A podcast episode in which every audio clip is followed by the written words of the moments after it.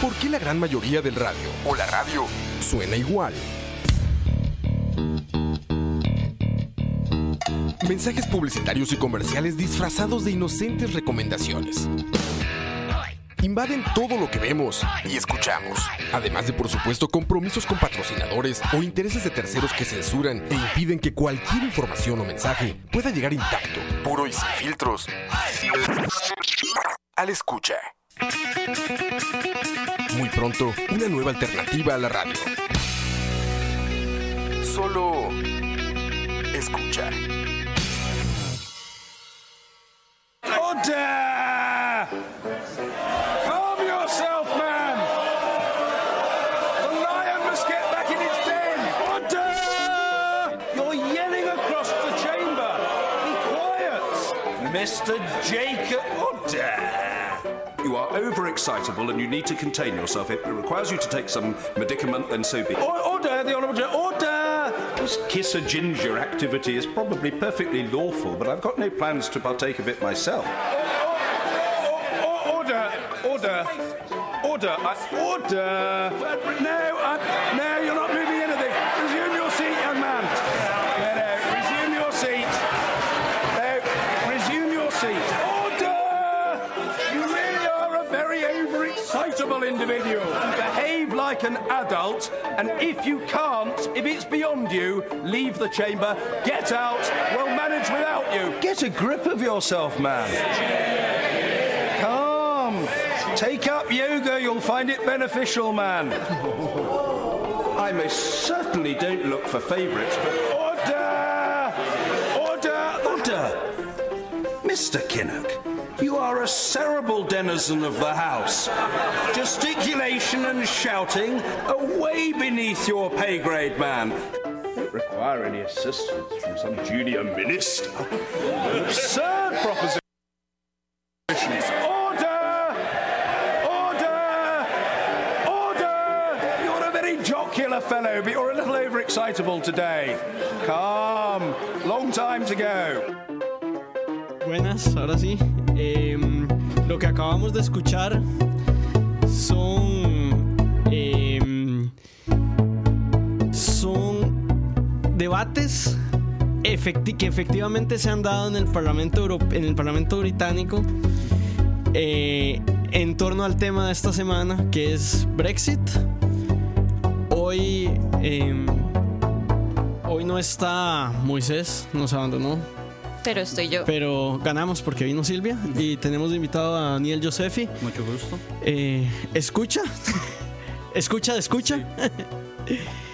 Eh, y seguido, que ha seguido bastante la dinámica de Brexit. Em, Por aquello, yo soy Mr. Peanut Butter, ¿verdad? En el, en el chat. Y a veces he comentado algunas veces. entonces, bueno, invitamos a Daniel porque él ha seguido muy de cerca la dinámica de Brexit. Y pues, ese es el tema de hoy. Eh, Brexit ya nos dejó un, un, un, un- un- un- un primer regalito a escucha que es este. Bueno, que ya lo, lo va a poner a cada rato. Entonces, bueno, empecemos por lo primero, ¿qué es Brexit? Ay, Dios mío, ¿por dónde empezar, verdad? Pero bueno, empecemos por ahí. Eh, Brexit es básicamente el nombre que se le dio a la salida del Reino Unido de la Unión Europea, ¿verdad? El Reino Unido se unió a la Unión, en ese momento, claro, no era la Unión Europea, pero se unió a lo que en el futuro se convirtió en la Unión Europea en 1975. Y el, déjenme ver, el, el, el, el 23 de junio del 2016 eh, hicieron un referendo para ver si básicamente se iban de la Unión Europea o si se quedaban, ¿verdad? En el cual ganó lo que sería Leave, ¿verdad? Que irse a la Unión Europea con un 52% y Remain, que es que se quedaran en la Unión Europea con un 48%. Entonces eso es a grandes rasgos lo que ha pasado, únicamente lo único que ha pasado en el Reino Unido, por En los últimos tres años. Y, y tal vez para contextualizar un poco cómo llegamos a ese referéndum. ¿Cómo llegamos a ese referendo? Es uf, es complicado. O sea, nada más dame un toque, que es que no, no me escucho bien acá en el podcast. Un momento, por favor. Listo. Ah, ahora sí, perfecto. Eh, uf, ¿cómo llegamos a, a eso? Una pregunta algo difícil de contestar. Pero se lo voy a decir en resumidas cuentas, todo fue una conspiración rusa para desenlazar al imperio británico de la Unión Europea, ¿verdad? Se podría decir a grandes rasgos. no el imperio británico, Eh, por- eh, tal vez al- alguna aclaración. ¿Por qué hablamos de Brexit hoy? Ajá. Después, si, si ya lleva tres años, ¿por qué decidimos que hoy era el día que íbamos a hablar de Brexit? Eh, bueno, básicamente porque estamos en el momento cúspide, en el momento más importante, por decirlo así, de, de Brexit, que es que el Reino Unido tiene que tomar una decisión. Bueno, tenía que tomar una decisión Ajá, esta a- semana. a- a- hace rato, digamos. Hace rato, pero tenía que tomar la decisión final esta semana. Decidió postergarlo y la Unión Europea aceptó una postergación hasta abril, El 12 de abril. hasta el 12 de abril. Eso, eso claro, perdón, pendiente a que lleven una aprobación de que se iban a realizar Brexit, ¿verdad? ¿Y, y por, qué, por qué es esto? O sea, ¿qué es la decisión que tiene que tomar el Reino- Reino Unido? Entonces, el Reino Unido ahorita tiene un montón de tratados con el mundo y con Europa que están cimentados bajo las bases de que es parte de la Unión Europea. Así es. Entonces tiene que definir cómo, hace eso- cómo resuelve esos tratados. Son tratados comerciales, eh, pero también son tratados hasta territoriales. Sí. Porque, por ejemplo, la frontera de Irlanda está establecida en eso. ¿Qué pasa si el Reino Unido no llega a una conclusión? Todos los tratados quedan sin efecto y eso puede ser un poco catastrófico para el Reino Unido. Tal vez si nos puedes explicar por qué. Bueno, a ver, ya inclusive sin, sin que Brexit haya pasado, ya eh, la economía británica está sintiendo los efectos, ¿verdad? Ya, digamos, Nissan, aunque bueno, con Ni- Nissan es un caso un poco diferente porque han habido acusaciones de corrupción al, al CEO de Nissan, Carlos Gossen, y que están ahí con la fusión con eh, Renault, ¿verdad? Pero entonces eso es por aparte, pero Nissan dijo que ya no va a crear una fábrica para de partes de carros deportivos, entonces se perdieron 740 trabajos. Honda decidió cerrar su planta en el Reino Unido para el 2021, independiente de que si Brexit haya pasado o no, causando al final que se vayan 3.500 trabajos del Reino Unido, ¿verdad? Entonces, más, más que hablar de qué va a pasar con, con Brexit o no, es más como qué ha pasado, ¿verdad? Que ya han pasado muchas cosas que están afectando directamente la economía británica, ¿verdad? Y ahora algo importante, ¿por qué a Costa Rica no se, desde Costa Rica nos importa? Bueno, yo creo que, o sea, Brexit va, puede afectar mucho a la economía mundial, ¿verdad? La economía mundial, Ching acá es el, el economista y él me, me corregirá. Eh, la economía mundial ya se está contrayendo un poco y esto podría causar mayor contracción, ¿verdad? Y no sé qué tanto afectaría directamente la economía tica per se. Yo, yo sí te puedo decir por lo A ver. menos un caso muy específico donde Costa Rica nos podría joder mucho Brexit. A ver, Costa Rica es exportador de banano. Creo que eso no es ninguna noticia para nadie acá, ¿verdad? Resulta que todo el banano de Costa Rica que entra a la Unión Europea entra a través de Londres. ay, ya está. Entonces eso es un problema para nosotros. Pero solo, digamos, este es solo un ejemplo del, del impacto más directo, ¿verdad? Claro. Hay impactos más grandes y más complicados. Em, y el otro detalle es que, bueno, el Reino Unido creo que es la tercera economía de, de Europa en este Sí. momento, ¿verdad? Que, que deje... Que deje la Unión Europea también afecta mucho a la Unión Europea. Así es. Eh, pero bueno, entonces para poner un poco de contexto, eh, el Brexit, digamos, fue básicamente un referéndum del cual la mayoría de las personas, según las encuestas, se han arrepentido de votar a favor de dejar la, la Unión Europea. Y bueno, no todos los territorios del Reino Unido querían irse. Yo Claro. creo que eso Sí. es una, una distinción que, que vale la pena dejar clara. O sea, los Sí. que se querían ir básicamente fueron Inglaterra y Gales. Y dale, sí. Embarcando, embarcando a Irlanda y embarcando a Irlanda del. Norte. Irlanda del Sí. Norte y embarcando a Escocia. Y, algo para, para aclarar, ¿verdad? Empezando como por términos básicos, el Reino Unido consta específicamente de lo que es Inglaterra, Gales, Escocia y e Irlanda del Norte, ¿verdad? Que Irlanda del Norte y e Irlanda eran un solo país, básicamente, ¿verdad? Irlanda, Que los dos formaban parte del Reino que Unido. los dos formaban parte del Reino Unido, pero se decidieron separar, ¿verdad? Y ahora la que forma parte del Reino Unido es Irlanda del Norte. Y bueno, digamos, eso, yo creo que eso da para todo un, un- un podcast, ¿verdad? Eh, pero sí es una distinción importante porque, eh, curiosamente, las dos áreas que votaron por mantenerse en la Unión Europea son las áreas territorialmente más complejas, ¿verdad? Escocia, por un lado, tiene un movimiento de independencia muy fuerte, quieren independizarse. El cual Chin apoya con, todo su, con toda su alma. Sí, y, y de hecho... Yo no soy escocés.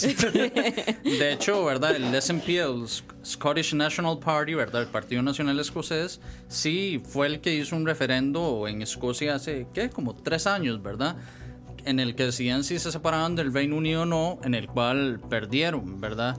Pero no... Pero no por mucho. No por mucho, ¿verdad? Irlanda del Norte, que existe un movimiento fuerte Sí. a favor de unificar, Unificar Irlanda. Y Irlanda. unificar Irlanda significaría que Irlanda del Norte deje de ser parte del Reino Unido. Claro. Entonces, de ahí pues ahí o, vemos... o que por, por el otro lado, que toda Irlanda, que incluiría Irlanda del Norte e Irlanda, se unan y formen parte del Reino Unido, algo que podría pasar, pero lo dudo. Sí, pero digamos, el Sinn Féin. Sí, sí, que- Sinn es no va a dejar. Sí, Sinn Féin es el partido en favor de la unificación de. Irlanda. En este momento tiene mayoría Ajá. en el Parlamento de Irlanda del Norte. Así que es difícil creer que Sí, van a querer que- unirse. Sí. Además de que hubo como ahí unos ataques terroristas, gente Sí, sí, muerta. como la IRA, Sí, y una guerra. Una y- guerra y varas no muy tuanis.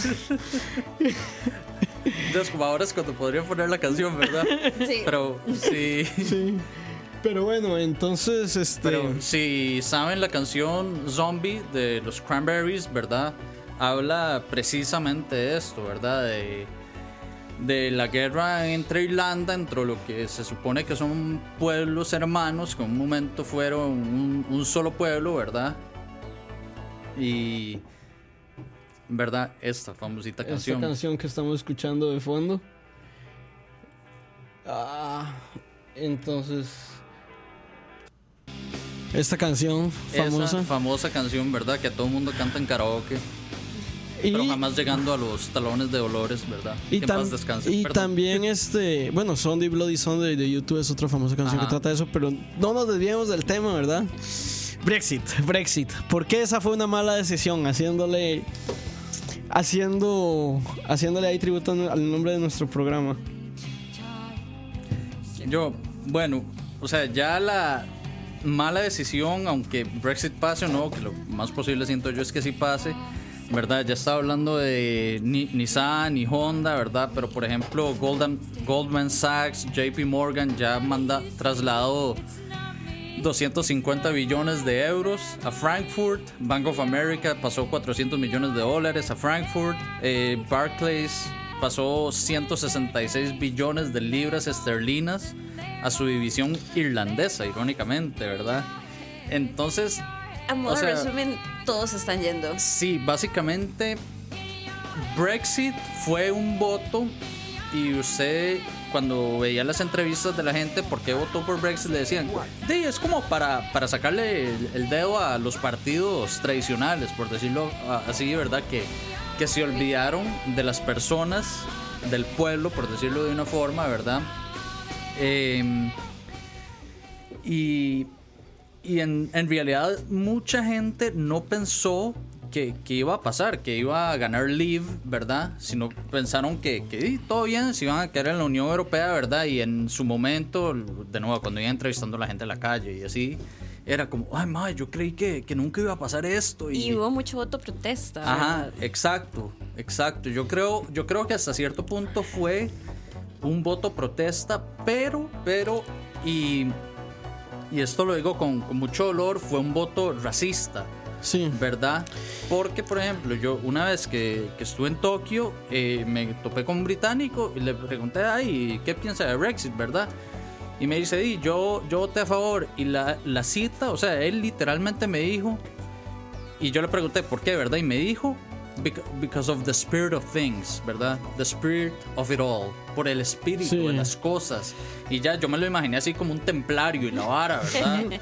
Y, o sea, entonces yo básicamente pensé, di, este ma es un neonazi, un fascista, y, y lo que no quiere es que lleguen polacos o musulmanes al país. Sí, Y- Sí, que, que eso jugó un papel en, Sí, en- sí, en lo que pasó hace tres años. Aquí pregunta Gustavo si Ajá. salirse fue una decisión económica, social y política. Las tres. Y esas las tres. Las tres, sí, Em, totalmente. Sí existe la idea, no tiene mucha validez, para mí no tiene, ni- no tiene mucha validez económica desde el punto de vista te- teórico, Mm. pero existe la idea de que el Reino Unido al salir se va a poder negociar los tratados comerciales de una manera más favorable porque va a poder negociar en sus términos en vez de bajo los términos de la Unión Europea. Eso era lo que decían al inicio, ¿verdad? Eso no tiene mucho sentido, ¿verdad? Porque, digamos, toda la teoría de, de comercio internacional que se ha desarrollado en los últimos años, y estamos hablando de teoría, digamos, tan sólida que la desarrolló Krugman, y yo creo que Silvia igual no podría refutarla. Así de fuerte. Te quiero mucho, Chi.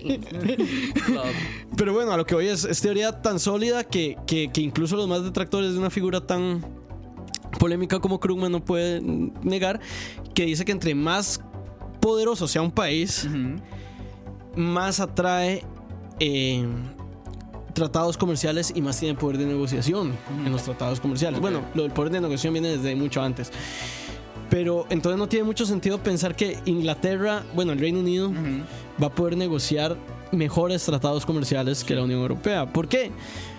Porque si llega básicamente la Unión Europea y le quiere negociar a China, mae, mira, aceptame este tratado. China va a decir, no, mae, ¿para qué? Ustedes son unos eh, 10, 10 millones de personas. Yo tengo eso en un pueblillo, mae. Sí. Pero en si, Dalian, en Dalian. cinco y medio.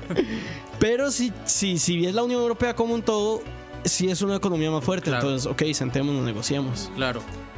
Y no solo eso, sino en las implicaciones que el Brexit va a tener en la vida directa de las personas. Por ejemplo, Irlanda, la República de Irlanda, Irlanda del Norte, ¿qué va a pasar con la zona de libre tránsito Ajá. que tienen ahorita por la Unión Europea? Y eso, esto, el- lo que se llama el backstop agreement, ¿verdad? La zona limítrofe entre las dos Irlandas es en esencia lo que ha detenido todo este rato eh, que se consolida el proceso de Brexit, ¿verdad?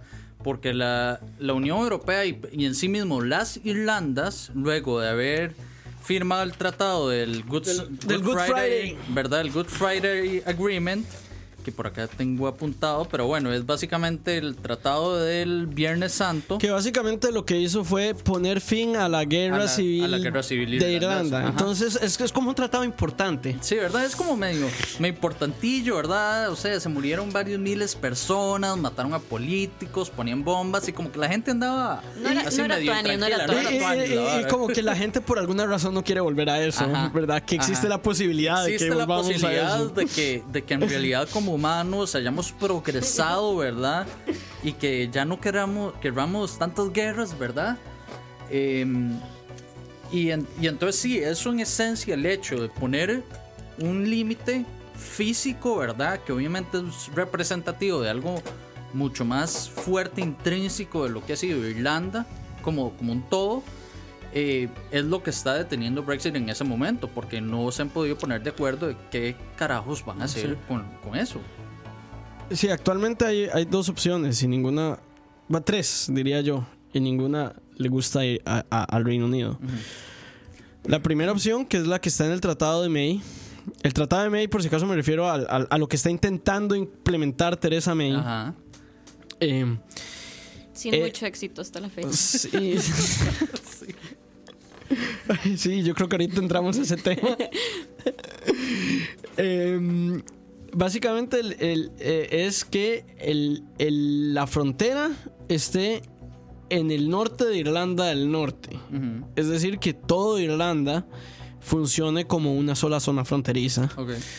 Eso es lo que está en el tratado. ¿Por qué el Reino Unido no quiere esto? Porque eso va a hacer que las Irlandas se unan, digamos, se sientan, digamos, periódicamente, se sientan más como una sola Irlanda y eventualmente existe la posibilidad de que Se separen. se separen y se vuelvan una sola Irlanda. Eh, después, la otra opción es este, pues que Irlanda se una, que tampoco le gusta al Reino Unido. y la tercera opción es poner la frontera dura en, el, en medio de las dos Irlandas. Y esto es una mala idea por lo que vos decías, porque es parte del Good Friday Agreement y eso puede hacer que vuelvan los ataques terroristas y el Reino Unido no quiere ataques terroristas por alguna razón. Como que, como que ya han tenido suficientes por, por un siglo. Sí, sí, sí, yo creo que ya llegaron al punto donde dijeron, "Ma, ya, ya, son, ya son suficientes. Entonces, di pues, estamos jodidos. Pero bueno, Sí. Vayamos a lo que ha pasado esta semana o qué no ha pasado esta Ay, semana. Dios mío. O sea, es bastante curioso, ¿verdad? Porque. el- Basi- antes, Ajá. antes de hablar qué ha pasado esta semana, a modo resumen, hemos llegado a esta semana porque el Parlamento británico tiene los últimos meses de estar discutiendo Días. di- ah, bueno, los- sí, perdón. de estar discutiendo cómo se van y en qué términos se van. Mm. Y hasta ahora estamos a días Así suenan las discusiones más o menos en el Parlamento Europeo. y ahora estamos a días de que llegue el deadline y los más no tienen ni la más puta idea de Mm. Qué van a hacer. O sea, por, por aquello, ¿verdad? Eh, se declaró que después de que, ok, va a pasar Brexit, eh, se dijo el, a ver, ¿cuándo fue? Bueno, acá, el 29 de marzo del 2017, ¿verdad? Es cuando lanzaron el artículo 50, ¿verdad? Article 50 de la Unión Europea, que es que se retiran de la Unión Europea, ¿verdad? Entonces, a partir del 29 de marzo del 2017, dicen, tienen dos años para irse de la Unión Europea. ¿Y qué es lo que pasa después de eso? Que dice, quieran o no, se, se van, ¿verdad? Eh, tengan un tratado o no, Brexit ya. O sea, entonces, en teoría, se iban a ir pasado mañana, ¿verdad? El- este viernes. No se Y- han ido. Y no se han ido. no Y va a no, y suceder. no- no va a suceder porque eh, Theresa May, en una de sus las derrotas más grandes que, que ha sufrido, eh, es que perdió el control y los miembros del parlamento le la- básicamente le obligaron a ella a decir que a, a que pidiera una extensión a la Unión Europea de, Básicamente, de la transición, ¿verdad? Eh, bueno, antes Gustavo preguntó hace ratillo que si todas esas empresas que se van no es presión de la Unión Europea. Sí, podría ser presión, pero es que las empresas se van porque porque van a donde les brille mejor el sol. Ajá. Y la verdad es que en Gran Bretaña no está brillando. Bueno, Sí, nunca brilla el sol. pero- Nunca brilla el sol, literal y metafóricamente. Sí, y más allá de presiones políticas, si vos tenés una empresa, un banco, etcétera, necesitas que esté en un lugar políticamente estable. Y realmente en Inglaterra no se sabe qué, qué, qué va a ser a fin del siguiente mes. Exacto. y ese- Entonces, ujú. es suficiente incentivo Claro. para trasladar tus Claro, operaciones. y eso de nuevo es un reflejo de lo que Honda dijo, ¿verdad? O sea, ya con todo este desmadre, con este desorden, ¿para qué nos vamos a quedar? Sí. Arreglen su- sus problemas, sort out, sort out your shit, ¿verdad? Y ya se Get me your shit together. Get, get your shit together, ¿verdad? Sorry, ahí me encloché y... Put all your shit and put it on a bag and get it together. Sí, básicamente. Eh, y entonces sí, o sea, ¿para qué se van a quedar si... Sí, sí, es una inestabilidad total. Entonces, an- antes de entrar como a, a lo a, a- a ya hablar de Teresa May y el Parlamento, a- a- hagamos un muy breve resumen de cómo funciona el Parlamento, El Parlamento británico, y británico. todo. Ok, básicamente en, en- en el Reino Unido la jefa de Estado es la reina. Ajá. Y técnicamente el primer ministro, ¿Verdad? Técnicamente el primer ministro es un consejero de la reina. Eso Ajá. sabemos que no pasa en la vida real. El primer ministro en realidad es el jefe de Estado en la práctica. Or does it? Pero, no es- en el protocolo. Pero no en el protocolo. Entonces la gente va y vota por su. eh, por, depende de dónde esté uno, uno vota por su miembro del parlamento, que son los famosos MP, eh, Member of Parliament, MP. El, que cada MP usualmente está ligado a un partido político y va al parlamento y en el parlamento se vota quién va a ser el primer ministro.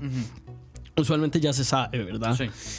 Entonces, el primer ministro es el que hace lo que sería el equivalente a la rama ejecutiva del gobierno en Costa Rica, ¿verdad? O sea, él, él agarra diferentes member of parliament y dice, ma, usted va a estar a cargo de tal cosa, usted va a estar a cargo de tal cosa, y se encarga de lo que es la rama ejecutiva.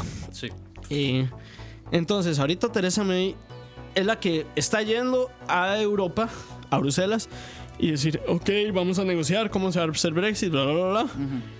Vuelve al Parlamento y en el Parlamento ya dice, esto es lo que negocié. O por lo menos eso era hasta ayer, pero ya ahorita hablamos de eso. Bueno, hasta como enero. Bueno, Sí. Entonces ella llega y dice, esto es lo que se nego- esto es lo que negocia en la Unión Europea, ¿ustedes lo aceptan o no? Y ahí es donde shit really hit the fan. Porque después de dos años de estar negociando, Teresa May llega con este acuerdo al Parlamento y dice, Exactamente, perdón, el 15 de enero de este año, el 2019, que fue el primer voto hacia el tratado de Theresa May con la Unión Europea y y llega el 15 de enero y dice, más, ustedes van a apoyar esta hora, vean qué tal, y yo resolví todo. y recibió la peor derrota en la historia del Congreso del, Del Parlamento, Parlamento Europeo británico- británico, británico, ¿verdad? O sea, más gente votó en contra del gobierno que en toda la historia de literal. 600 años del Parlamento, británico. Para ser exactos, con 432 miembros del Parlamento y 202 a favor. Eh, cu- 432, perdón, en contra y 202 a favor. Y un par de semanas después lo volvió a presentar con unos pequeños cambios. Y esta vez no recibió la peor derrota. No, solo recibió la, cuarta, tercera. ter- la no, el tercero, tercera cuarta, o algo cuarta. así. Pero sí, el top 5. Top 5 de las peores derrotas para, para un primer ministro en la historia del, del Reino Unido, ¿verdad? fascinante. Sí, entonces. O sea, hasta cierto punto. O sea, yo, yo la verdad a mí no me gusta Theresa May para nada. Pero, pero hasta cierto punto hay que admirar la, la, La resiliencia. ¿verdad? La determinación, porque de todos, cada vez, cada día prácticamente le está renunciando un ministro para No, votar en contra digamos, de ella y ella sigue, ¿verdad? Lo increíble es que sigue ahí. Sí, sí, que Eso, esté- eso, eso era lo que estábamos comentando Chin y yo ahorita, minutos antes de arrancar. ¿Cómo se mantiene ahí? Sí, sí. ¿Cómo, ¿Cómo todavía tiene la confianza del Parlamento? Es no, algo no que... la tiene, la confianza del Sí, Parlamento pero, no pero- la pero le tiene. han tratado de hacer votos de censura para bajarla y Sí, no lo logran. y- Ajá. Ok, Yo, yo creo bueno. que, yo creo que el punto. eh, Digamos, todos sabemos que el Parlamento la detesta, pero en el papel sí, la ok. madre todavía es Prime Minister. yo, Yo, Sí. yo, yo lo que siento es esto, como que los miembros del Parlamento lo que dicen es como... no me voy a "Mae, comer sí, este muerto. mae, mae". sí, si votamos a Teresa, de ahí alguien va a tener que tomar ese campo Ajá. y puedo ser yo. y yo no quiero. Sí, sí, básicamente. Y también lo que están pensando es, ok, di, quitamos a Theresa May. Y entonces, ¿qué pasa? Ok, ahí sí tienen que haber elecciones. Y queremos a Theresa May y que nosotros, que sea nuestro pequeño saco de boxeo, que nosotros los conservadores podamos golpear. O quere- queremos a Jeremy Corbyn, ¿verdad? Que, son, que es de Labour, Sí. del Partido Laborista, que es la oposición en este momento en el Parlamento. Y de ahí, a él, a él sí no lo podrían agarrar de. No, y la otra es, es, es también, yo creo que dentro de todo, la, una, una parte, no sé si la mayoría, pero una parte muy importante de los miembros del Parlamento británico en este momento están a favor de que se haga un Brexit de alguna forma. Y ellos saben que si hay elecciones, esa mayoría se va a perder. Porque la mayoría de la gente está diciendo, playos, ¿qué putas hicimos? O sea, ¿por qué carajos votamos ¿En qué nos hemos ¿Qué metido? es esta ¿Qué, qué hemos hecho? Dios mío, sálvanos, ¿verdad? eh, O sea, bueno, ¿qué alternativas hay? ¿Sería hasta posible considerar revertir esta decisión, este vea, referéndum? eso, eso es lo más importante, ¿verdad? Y eso es algo que yo quiero enfatizar muchísimo. Este referendo no es legalmente vinculante, se puede ¿verdad? repetir. Es una... Se podría decir que es como una opinión consultativa que pueblo. el del pueblo, ¿verdad? Que el Partido Conservador del Reino Unido, los, los Tories, ¿verdad? yo puedo decir- decidieron seguir. O sea, si yo fuera miembro del Parlamento británico, yo puedo decir, madre, el pueblo lo dijo esto, pero el pueblo es estúpido, así que remain. O sea, eh, de verdad, de verdad, o sea, es que, ay Dios, ¿verdad? O sea, Pero ese es otro detalle, digamos. otro. Am, hoy, por ejemplo, como ya habíamos dicho, Teresa May llegó y presentó, después de dos años de negociación, algo y no le fue bien. Entonces, eh, ayer el Parlamento británico dijo, ok, claramente no nos cuadra la vara de May. sentémonos y, y ahora en a- y, y votaron una moción para decirle a May básicamente, usted quédese en su, en su silla, no diga ni Quédese mierda, quédese quedita. Nosotros vamos a ver Ah. qué es lo que queremos, definir el deal y lo vamos y le vamos a decir a usted, este es el deal que vamos a defender y vaya a defenderlo a, a- a Bruselas. Sonaba como, como que el Parlamento tenía su shit together y todo iba a ir bien. Y, y Hoy eso, perdón, y eso es bastante histórico porque no, no es siempre, de hecho no, no me logré averiguar, pero puede que sea la primera vez de nuevo, no estoy seguro, que los miembros del Parlamento toman control de lo que es la, la agenda, por decirlo así, la agenda se podría decir del Ejecutivo, ¿verdad? Y eso fue lo que literalmente pasó ayer 26 de marzo. ¿Y qué pasa hoy 27 Hoy, de hoy marzo? 27 de marzo ya su- suena como que el- todo el Como mundo en el ya, Parlamento es, shit es así de ecuánime. Todo el mundo es muy ecuánime y se sentaron a discutir y ya Así tenían su muy- shit así, together. lo, lo, lo, iban a ¿verdad? saber exactamente qué era ¿Qué- lo que le iban a lo que- presentar a May. Ajá. Hubieron ocho propuestas y las ocho se rechazaron. Tas- O sea, ninguna. ocho, llegaron ocho diferentes propuestas para decir Brexit va a ir de este lado y la gente dijo, no, no quiero esto, no, no quiero esto, no, no quiero esto, ocho veces. Ocho veces. O sea, eso ni en la Asamblea Legislativa de Costa Rica, yo creo, mae. O sea, sí, y esto es lo que se llama los indicative votes, ¿verdad? Y el primero era un Customs Union, el segundo Confirmatory Vote, o sea, que es como tener un, un segundo referendo, más bien Labor Plan, o sea, la versión del Partido Laborista de Brexit. La cuarta es el Common Market 2 2.0, ¿verdad? Luego, la quinta, que era para mí personalmente bastante importante, era revocar el artículo 50. Y esa tuvo 184 votos a favor y 293 en contra, ¿verdad? Luego, la sexta, No Deal, que eso sí, quitando Jacob Rees-Mogg y Moog Y Nigel Farage. Nigel Farage. Que yo- siento que tiene la cara más ¿verdad? golpeable ahí ¿verdad? para- Como que dan ganas de agarrarlo a patadas. eh, No es soy el único. El No Deal, ¿verdad? Un saludo a Tomás que nos está diciendo que se acaba de rechazar la petición de 5 millones de firmas para detener Sí, Brexit. sí, además, ¿verdad? Cheers. Esa, cheers to that, ¿verdad?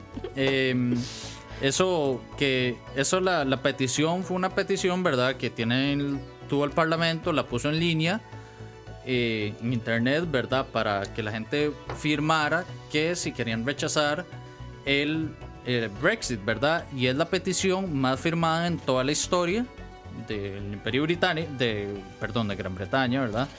Y, y no, no, no, lo sea, más, más- más gente, más gente está en contra de Brexit entonces de la que vive en, en Costa Rica.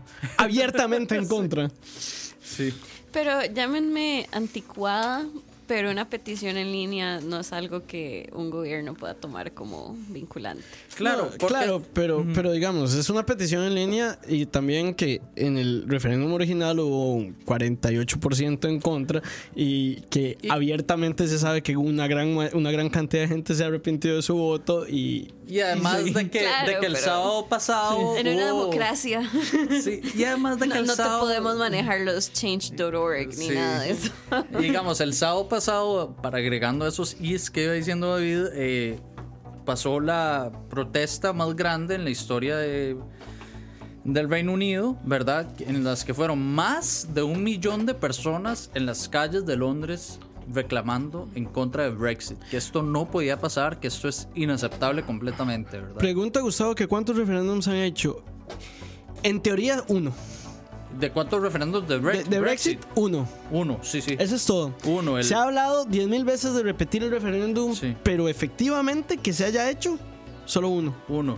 Y claro, y eso es lo que los Remainers, en los cuales me incluyo, han tratado de hacer, que es como, pucha, di, esto es, a las personas se les mintió. Y eso, y no voy a salir con historias conspiratorias de Illuminati ni, ni nada, ¿verdad? Pero lo, lo que sí se sabe, lo que, Que- es un hecho... Porque Farage lo admitió el día Ajá. después del referéndum. Por si acaso no me cae muy bien, Nigel. es que básicamente se le mintió a la gente. Hubo mano de Rusia met- eh, ahí metida en Brexit. Y todo esto es, esto es un caso gigante, ¿verdad? Esto es, in- eh, es enorme porque entonces se ve que Rusia está como, como en una guerra, no, no de misiles y así, sino como una guerra intelectual o, o de información contra... De eh, la- inteligencia. de inteligencia, ¿verdad? Contra eh, la Unión Europea, porque ¿cómo es que, que Rusia gana, por decirlo así? Fragmentando a, a sus enemigos, ¿verdad? Divide and conquer, ¿verdad? Y entonces eh, Rusia, eh, bueno, a ver, ¿puedo, puedo, entrar al tema de Rusia así de fondo? ya, Sí, o sí, sí. Le, le- le doy, le doy. Sí, y antes de que empeces, hay que hacer un malas decisiones de teorías de la conspiración de Rusia. Eso estaría muy bueno. Sin meter a Illuminati ni nada. Salud. Y bueno, entonces está esta compañía Cambridge Analytica, muy, muy metida en redes sociales. Ah, esa es la que vendió nuestros datos. Sí, la que básicamente vendió los datos de cuánto era, como 3 millones de. o 300 millones era. No sé. Como 3 No sé. millones por lo menos de usuarios de Facebook. No, ma, entre 3 millones y 300 millones. Hay una, hay una pequeña leve. Solo dos ceros más ahí, ¿verdad? ¿Verdad? Pero la cuestión es que personas, las personas más vocíferas y ligadas a lo que fue Brexit, de alguna forma u otra estuvieron involucradas con Rusia o en esencia, eh, tal vez exagerando un poco, pero se podría decir... Salud. Cheers. se podría decir que, entre comillas, que eran agentes rusos, ¿verdad? Porque luego tenemos Aaron Banks, que era que le dio 9 millones de libras esterlinas en préstamos a la compañía esta Live.eu, ¿verdad? Que era una página de la esa y Believe, ¿verdad? Believe no de creer, sino de Believe de irse, ¿verdad? Eh, lideradas por Andy Wigmore, eh, estaban muy metidas con Nigel Farage, que también estuvo, mostró un apoyo fuerte a Trump. Y luego resulta que este Aaron Banks, que le prestó 9 millones de libras esterlinas a la página live.eu, eh, como que están hablando de que tiene un. que le ofrecieron eh, oro en Siberia y que lo metiera en Siberia. Como que tuvo reuniones con altos oficiales rusos en la embajada de Rusia en el Reino Unido. Como que tuvo un viaje a Moscú por ahí, por allá, ¿verdad? Entonces no, no es por caer en conspiraciones No, no, así pero sí, como digamos, sí. de Por lo, menos, por lo menos se ha demostrado Se que ha Rusia, demostrado. Que, que hubo capital ruso Exacto. financiando la campaña de Exacto. Liv. Eso, O eso, sea- digamos, es un, es un hecho incontrovertible. Eh, exactamente, ¿verdad? No hay duda que Rusia me- metió la mano, como lo dijo Chin, lo, lo dijo muy elocuentemente, ¿verdad? Que, hay, que hubo capital ruso ahí, met- ruso ahí metido, ¿verdad? Y entonces Ahora, ya, pero todo yo, yo esto creo sale que después y... yo creo que uno no puede no puede echarle la culpa a Rusia de la No, no, estupidez de claro, su pueblo, claro. ¿verdad? Nada más de jalar ciertos hilos. Claro, y, pero claro, uno tiene que ver el, poten- el, lo- el daño o la potencia de las redes sociales porque fue exactamente lo mismo en Estados Unidos, ¿verdad? Aquí dice Gustavo que el, por lo que ha visto, acepten o no acepten Brexit, les va a ir mal. El punto es que sí, Sí, sí, sí. ya la cagaron. O sea, la- sí, ya, ya la cagaron, Yo, básicamente. yo creo que lo mejor para el Reino Unido en este momento es salir y decir, más, sorry, nosotros estábamos borrachos, no sabíamos lo que estábamos haciendo. ¿Cuántos millones de personas estaban? De- demasiado Guinness. No sé. Eh, ma, y, y sorry ahí. Demasiado fish and chips. ¿Por qué no simplemente pretendemos que los últimos tres años no pasaron? Eh, Eso sería genial, man. Sería súper tuanis. Sí, sí, de verdad. O sea, ya. A ver, yo tengo familia en Londres, ¿verdad? Y Londres fue uno de esos centros que votaron totalmente en contra del Brexit, al igual que Irlanda del Norte, Escocia y la parte norte No, de, de Gales. Hay, hay, hay un tema Y en- ajá. que también hemos, digamos, también, a ver, tra- a, ver, para ser justos, tal vez yo particularmente en este segmento he sido un poco injusto con, con la gente del Reino Unido llamando como muy estúpida su decisión. pero, fue. pero ahí hay un tema también de, eh, de, digamos, de clase social, ¿verdad? Claro, o sea, eh, Londres tiene como el doble del, pro- del Producto Interno Bruto per cápita que casi todo el resto de, de- de- de Inglaterra. Las oportunidades de Londres no se pueden comparar con el resto del mundo. Y, a- y ahí es donde se refleja también que probablemente haya gente que esté mejor, que esté más, Sí. que esté menos dispuesta a votar protesta. Y, y, pues por eso también votan a favor de quedarse en la Unión Europea, ¿verdad? Claro. No quieren como sacarle el dedo a los políticos, tanto como en otros lugares. Claro. Pero y como, como dijo Silvia, ¿verdad? Eh, sí fue mucho un voto protesta, ¿verdad? para mí es lo que se llamaría un- en inglés misguided, ¿verdad? Que no, no era lo que se debió haber hecho, ¿verdad? Si uno la tenía contra los los altos mandos de, del Reino Unido, y, ¿verdad? Hubieran votado contra ellos en vez de contra Europa. Pero bueno, entonces ahí uno ya va viendo eso, más Rusia, más las redes sociales, más Cambridge Analytica y Nigel Farage, y todo eso se va confabulando. Que Nigel- que- la vez pasada que que Nigel Farage gana en euros. Sí, ¿verdad?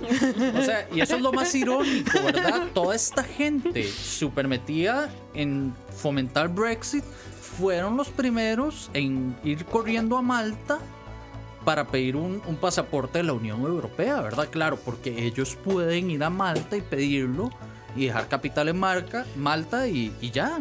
Pero y el resto de la gente, mameluco, ¿verdad? Sí, digamos, la gente que necesita que las, que las medicinas lleguen rápido al Reino Unido, que, que ese es un tema, digamos. Sí, Ay, para, para poner un poco en contexto el tema ahorita en Brexit es, es jodido porque eh, todos los sistemas para meterme... la- el- el- las medicinas del Reino Unido llegan de Europa eh, y todos los sistemas para traer o exportar... eh, para importar o exportar bienes de Europa al Reino Unido están basados en el hecho de que no hay una frontera. Entonces, la vez pasada escuché una estimación, no sé si es correcta, pero decía que un delay, un- una, una tardanza de 15 minutos en un cuello de botella puede atrasar el proceso dos días. Entonces, madre, di- di- digamos, si tenés diabetes, que no te lleguen dos días, la insulina te Sí, mata. Sí, sí. sí. Bueno, yo, yo, que yo lo diré, ¿verdad? Yo soy diabético tipo 1, ¿verdad? Y, y en esencia un diabético tipo 1, dependiendo, claro, de qué tan severa tenga la diabetes, etcétera. Pero en esencia, si yo no me pongo insulina por una semana, yo diría que menos, tal vez cuatro o cinco días yo me muero, ¿verdad? Y eso es lo que pu- puede pasar, ¿verdad? Entonces, No llega la sí. insulina, chao. Entonces, ¿verdad? digamos, para, para que pongamos un poco en contexto los stakes que hay en, en esto. Y hace eso más grande en términos de costos, o sea, cuánto te cuesta ese delay a la empresa, porque bueno, que la gente se muera, digamos, o sea, estoy siendo súper. Pero, o sea, en términos Muy bien, de la persona que está breteando esa vara, cuánto le cuesta ese delay a su empresa en costos operativos. Y mucha de días. gente votó por, por Leave. De hecho, estos son los más que más se están arrepintiendo. Mucho guaro, mae. Ma, es que la cerveza, las- los, gring- los, los- los británicos hacen buena cerveza y Eso buen sí. whisky, mae. Tienen, pensaban que tenían todo resuelto. ¿Verdad? Ya vimos que no. Eso pasa cuando puedes traer el whisky de Escocia. Eso pasa cuando no tenés que pensar en tu insulina. Ah. No, yo paso pensando en mi insulina todo el rato. Pero sí, pero de ahí, de la vara está fea. Sí, sí, sí.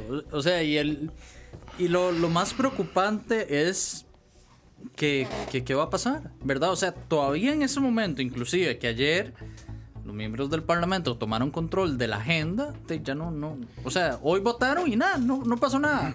Y entonces, ¿y ¿cuál es el default ahorita? El 12 de abril, No deal. no deal, O sea, ¿verdad? básicamente Se- pongamos en ajá. contexto esto. ¿Se acuerdan cuando estaban las elecciones y en malas decisiones a mí me da un paro cardíaco cada tres minutos? Es como eso, pero por tres años. Sí. Yo, yo ya no estaría aquí en este mundo. Sí, no, no, no. No, y claro, y esto llega al punto de que ya la gente ya está harta. Digamos, yo leí un artículo en que decía que, que en Italia, ¿verdad? Brexit está en lo último de las noticias. Ya la gente, ¿qué le importa? Ya, ya para ellos el Reino Unido tomó una decisión hiper estúpida, son unos idiotas. ¿Quieren irse a la Unión Europea? Chao, ¿verdad? A la Unión Europea o sea, también lo- los, de la Unión Europea ya están cansados, están hartos de la indecisión. Y, Y que- además que sí, ellos que tienen no. a Angie. Nada malo puede pasar Y, si y- no tiene y- Angie. y además eso ha generado... Que, que vaya de salida, pero bueno. No, no, pero eso también ha generado, digamos, que, que, que haya menos apoyo en la Unión Europea. A favor de, de cualquier iniciativa de salir, ¿verdad? Claro. O sea, ahora mencionabas Italia. En Italia ahorita está Lega. Sí. Lega es un partido fascista. Sí. Así, digámoslo como De- es. Es un partido dicho- fascista. así, Matteo Salvini, Y, el segundo partido en Italia es Cinque Stelle, que no es fascista, pero, Pero sí es de abiertamente anti-euro. Anti-euro, Y de y- izquierda. Y, ninguno de los dos partidos va a decir en este momento, en unas elecciones italianas, "Mae, ¿por qué, ¿por qué no sacamos a Italia de la Unión Europea? Jamás, jamás. Porque los italianos ya vieron lo que pasó en, Sí. en Inglaterra y mae, no O quieren esto, hasta, mae. o sea, hasta cierto punto, ¿verdad? Ese- o sea, Brexit fue algo genial, porque entonces ya vieron que con esta integración económica y social eh, de la Unión Europea, ¿verdad? Que, que por supuesto, remontémonos al, al fin, a la Segunda Guerra Mundial y que por qué se empezaron a crear todas estas instituciones, ¿verdad? O sea, mi. eh, o sea, ya la gente se está dando cuenta, pucha, di, o sea, salirse de la Unión Europea di, se puede, pero should we, ¿verdad? Deberíamos, no es tan fácil como parece. Y nos conviene o no, ¿verdad? O sea, porque ten- eh, David estaba hablando de, de Salvini, ¿verdad? Colega en, en Italia. Pero luego está también Víctor Orban en, en Hungría, otro fascista. Otro fascista. Y se me olvidó el nombre de Polonia, del que está en Polonia, pero también otro fascista. Y Donald que- Trump en Estados Unidos. y Donald Trump en Estados Unidos, un gran fascista también.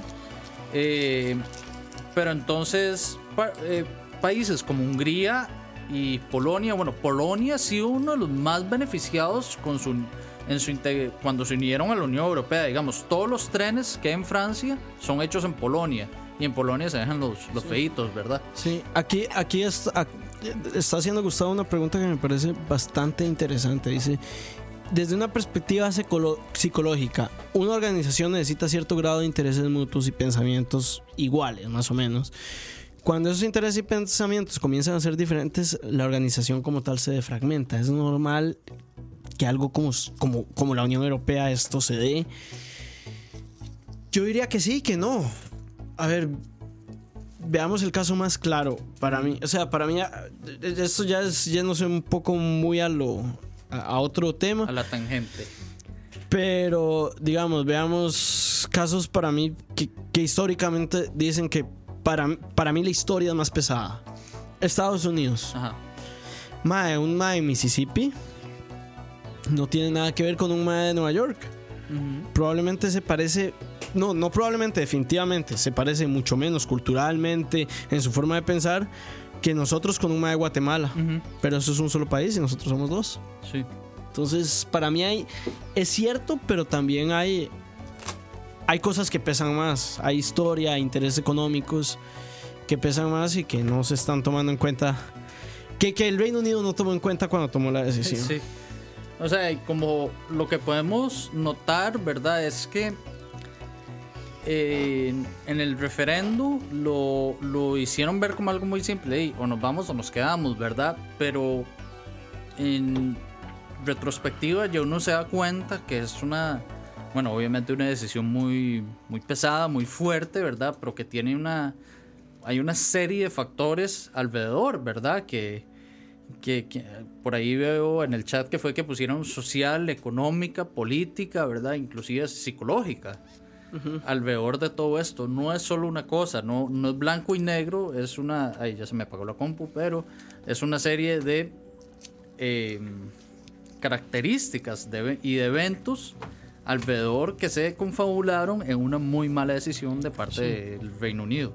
Pregunta. Cucaracha si Gran Bretaña pudo votar en el artículo 13 de la Unión Europea. Es un tema Ah, sí, bastante aparte, sí. pero la respuesta rápida es que sí, sí votó porque todavía tiene representantes en el Parlamento Sí. Europeo. Y una de las eh, cosas que está pasando ahorita es que, bueno, eh, el Brexit tiene que pasar ya o más bien no va a pasar ahorita porque lo que pasa es que, por ejemplo, Theresa May pidió una extensión el 18 de marzo, me parece, o sea, hace lo que se siente como hace mil años, pero fue hace solo nueve días, una hora sí, ¿verdad? Eh, que una, pidieron una extensión de Brexit, o sea, de que no pasara Brexit hasta el 30 de junio. Pero luego la Unión Europea le dijo, di, no, porque tenemos elecciones del Parlamento Europeo a finales de mayo. Y si ustedes siguen en la Unión Europea para ese momento, ustedes por ley, así constitucionalmente, tienen que participar, ¿verdad? Y entonces, ¿qué es lo que pasa? Ahí la Unión Europea ya por, por supuesto marca una línea directa de que esto sí no puede pasar, porque entonces se queda el Reino Unido y entonces de, empieza a afectar ya a la Unión Europea constitucionalmente y puede meter a la Unión Europea en crisis, ¿verdad? Y puede causar algo más grande, que no, no y, eh, que la Unión Europea básicamente no va a dejar que eso pase. Entonces le dicen, ustedes se van al, antes del, de finales de mayo, ¿verdad? La extensión que les dieron fueron 12 de abril, pero es en esencia hasta... Básicamente o se van o los echamos. Sí, sí, sí.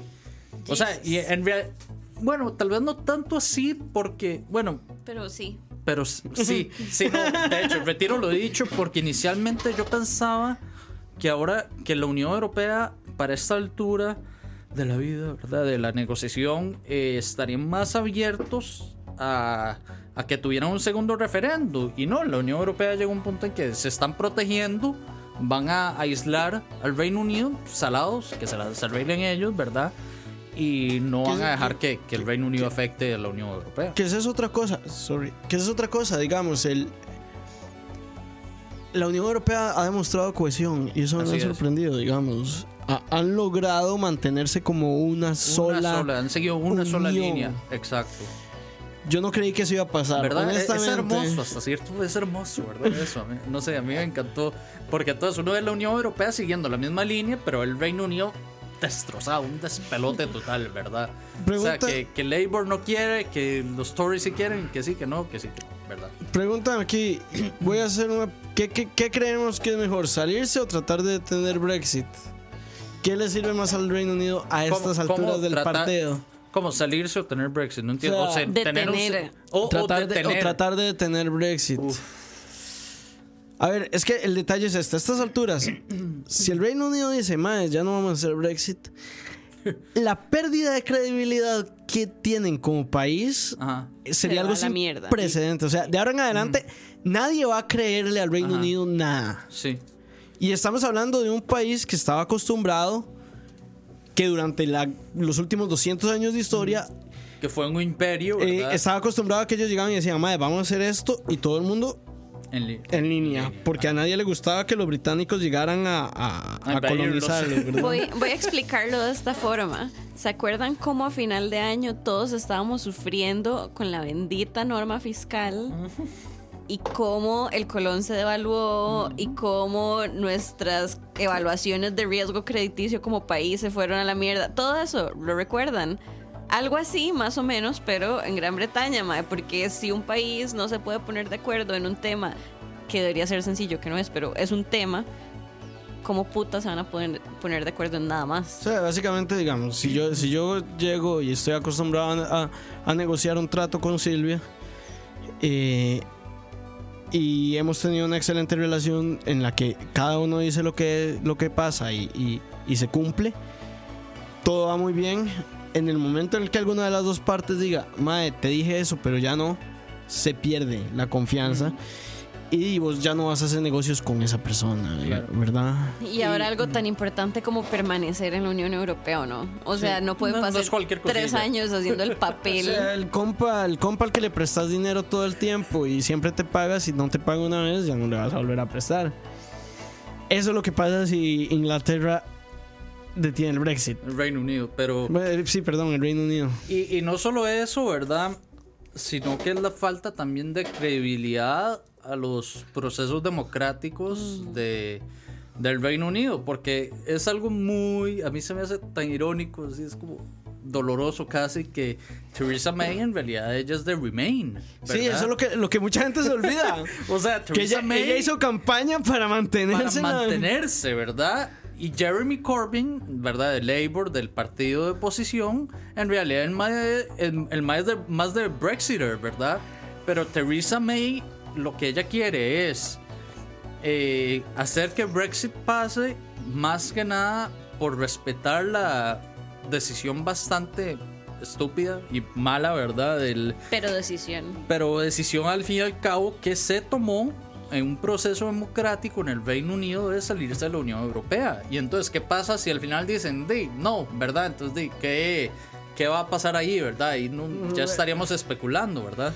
Y por otro lado, si van con el Brexit, pues pueden escuchar el resto del podcast para saber por qué seguir con Brexit es una muy mala idea.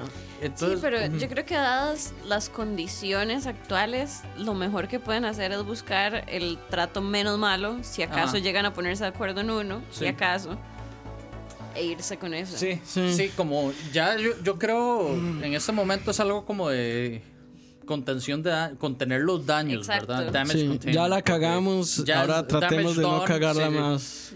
Porque Sí, como yo, yo no soy muy fan de, de esos refranes de abogados, pero voy a tirar uno. Me gano un, un pin de tía aquí. Es mejor un mal arreglo que un buen pleito. y eso es cierto en realidad.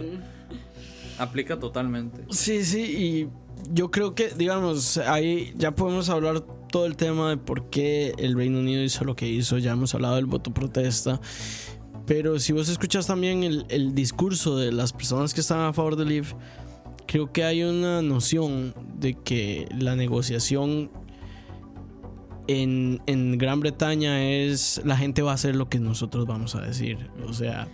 Si vos escuchas como el discurso de muchos políticos que estaban a favor de, de, de Brexit, no lo decían así claramente, pero decían como vamos a poder negociar mejores términos, vamos a poder, en, en términos donde ya el Reino Unido tenía un trato preferencial en la Unión Sí. Europea, ¿verdad? Eh, básicamente lo que están diciendo es nosotros somos el Reino Unido, somos la potencia mundial y, y vamos a poder decir esto y la gente va a seguir y no se esperaban que la Unión Europea se cerrara y dijera no, estos no son sus términos, estos son nuestros términos.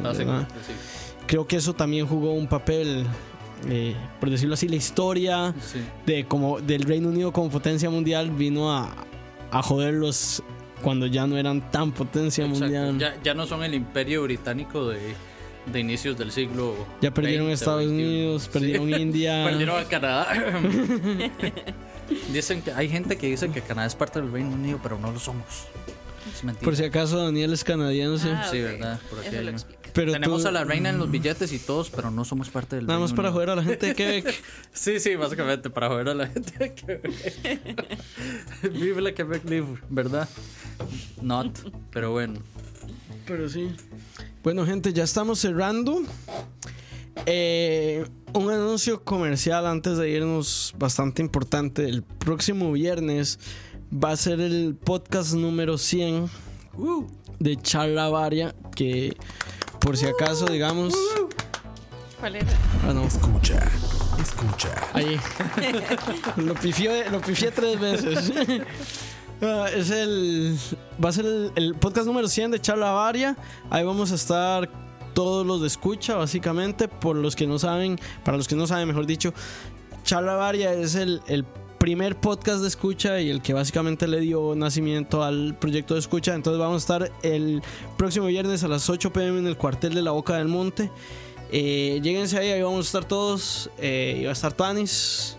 Y va a estar Moiso, que no está aquí hoy porque nos odia. Pero ya el viernes no nos va a odiar. Voy a estar yo, Y va a estar Sil. Nuestra Silvia, Y no sé si Daniel va a estar, mae. va, tal vez, no sé. pero ya ok. lo invitamos. No, viernes no puedo. Pero sí, todos Pero invitados. Eh, Daniel ya nos rechazó la invitación, Lo pero siento. ustedes no tienen por qué rechazarnos la invitación. Va a estar Ching, Va a estar yo. Chen. va a estar Roa. Va a estar Roa, va a estar Leonardo, va a, va a estar todo el crew y, y pues lléguense, va a estar Tanis. Em, y yo creo que esta es más la edición número 41. Silvia como la pri- por primera vez no venís como invitada. Por primera vez no vengo autoinvitada. ¿Qué se siente? ¿Qué se siente ser? Pues ha sido mucho trabajo para llegar a este momento, pero siempre pensando en Dios y. Em, y nada, Waltercito, Waltercito me dijo que estaba escuchando, entonces viva Pate. Gracias, chao. Y, y haciendo lo que el profe nos dijo. Exacto, exacto. Eh, bueno, gente, la próxima semana, si todo sale bien, Moisés iba a estar aquí. Eh, Silvia tiene un, un espacio invitado siempre, así que no sé si va a estar aquí, pero. Pero para que sepan, si no está es porque no quiere. Ok, voy a tratar de estar. Eh, y sería todo. Eh, buenas noches y Bueno, chao. Chicos, Chao. hasta luego, un gusto.